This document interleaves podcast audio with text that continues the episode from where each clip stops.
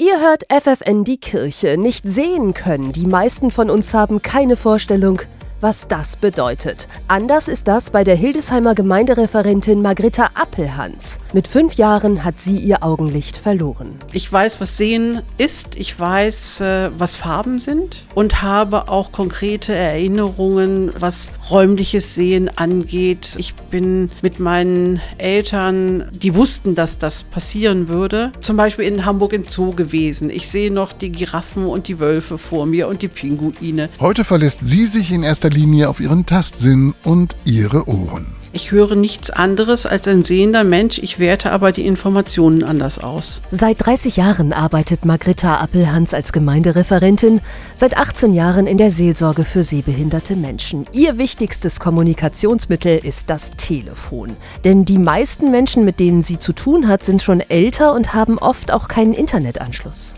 Auch deshalb hat sie zwei Hörmagazine entwickelt, Kirche im Norden und Kirche im Norden Plus.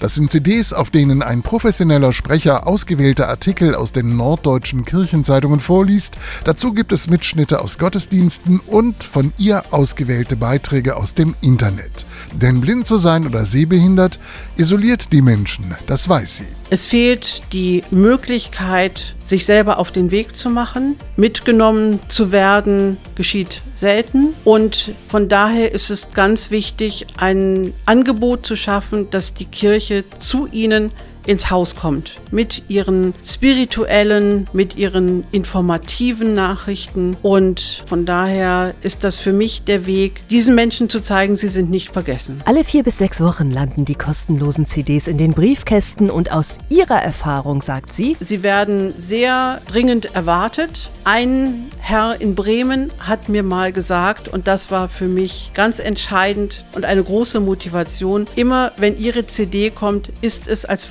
würden Sie mich selber besuchen.